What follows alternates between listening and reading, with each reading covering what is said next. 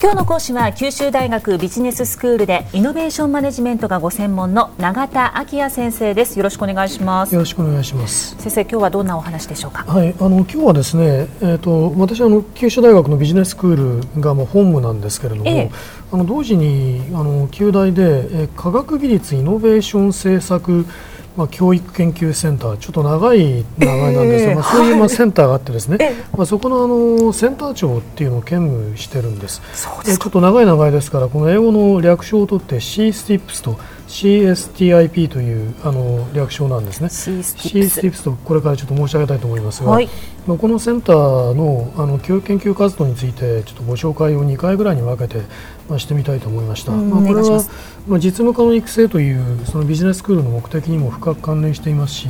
いくらかでもこの行政の仕事に関係していらっしゃる方に、まあ、興味をお持ちいただける取り組みではないだろうかと思っています。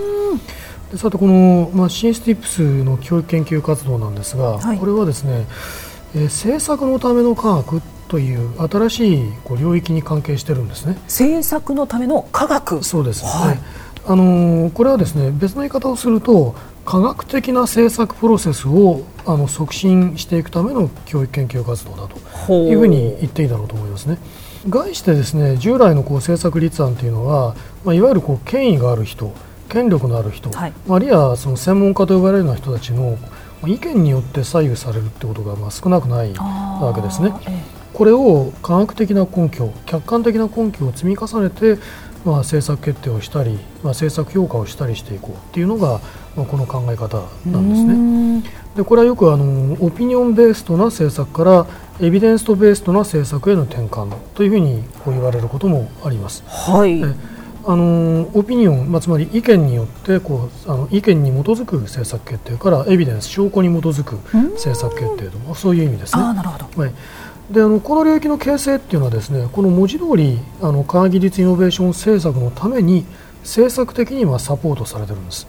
でこの動きはですねあの2005年ぐらいからのアメリカでもともと始まってるんですけれども少しあの遅れて日本でも2011年度つまり平成23年度にあの文部科学省があそのいろいろなこう事業を始めることになりました、うん、その一つがあこの基盤的研究人材育成拠点整備事業というものでしてこれまた難しいですね、えー、まあ、ちょっと長い名前なんですけれども、えー、そういう人材を育成するあるいは基盤的研究を促進していくための拠点をいくつかのこう選ばれた大学に作っていこうそのための予算措置をしていこうということがまあ始められたということここ2年ぐらいの話なんですね。そうですねでこれにあの九州大学の方から提出した構想がまあ採択されまして、ええ、であのそれを受けて平成24年の4月にあの C-STIPS というセンターがまあ発足することになったわけですね。ちなみにあのこの事業にはですねあの旧大のほかにえー、政策研究大学院大学という、まあ、東京にあります。それから東京大学、はい、えー、一橋大学そして、まあ、大阪大学と京都大学の、えー、連携による構想ですね。これらが、まあ、採択されていて、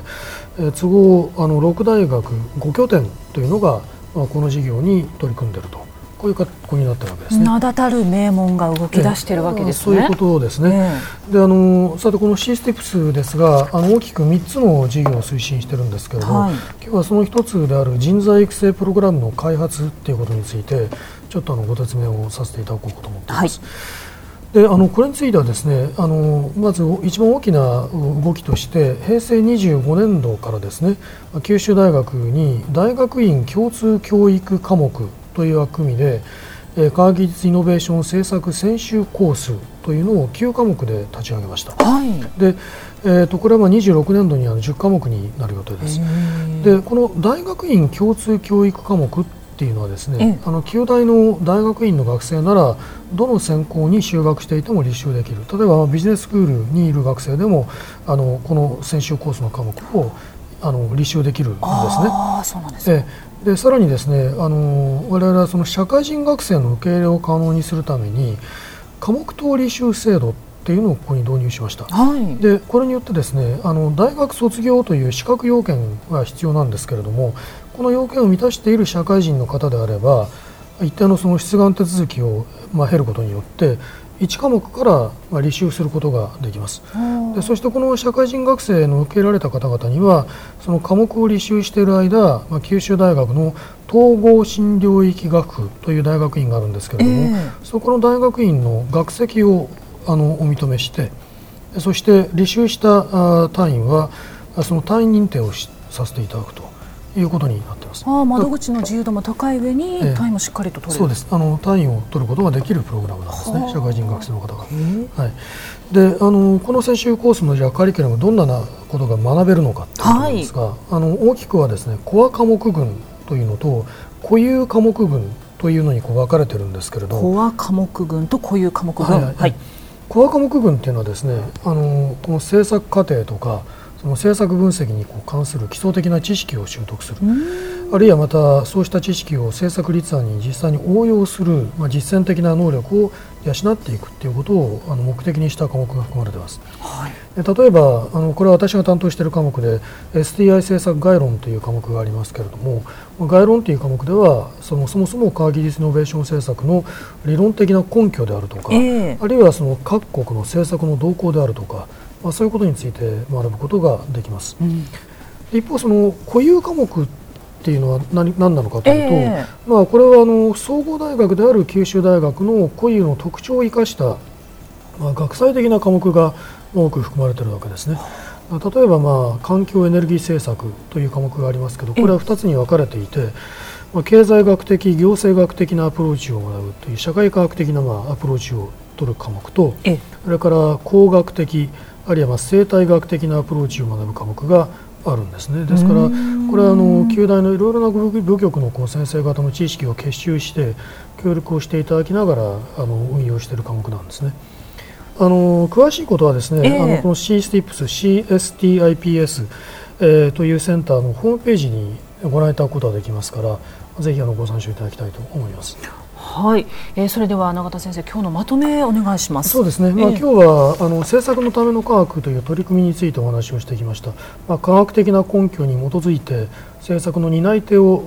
育成していくそういう取り組みが、まあ、九州大学で行われているということをちょっとあの念頭に置いていただければと思います。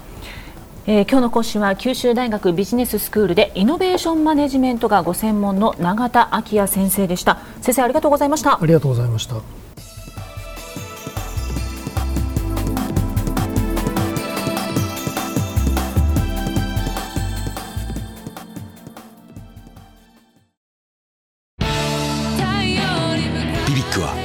州で生まれ九州の人たちに光を届けています。九州のお客様が光り輝くように。それが QTnet の変わらない思いです。キラキラつながる QTnet。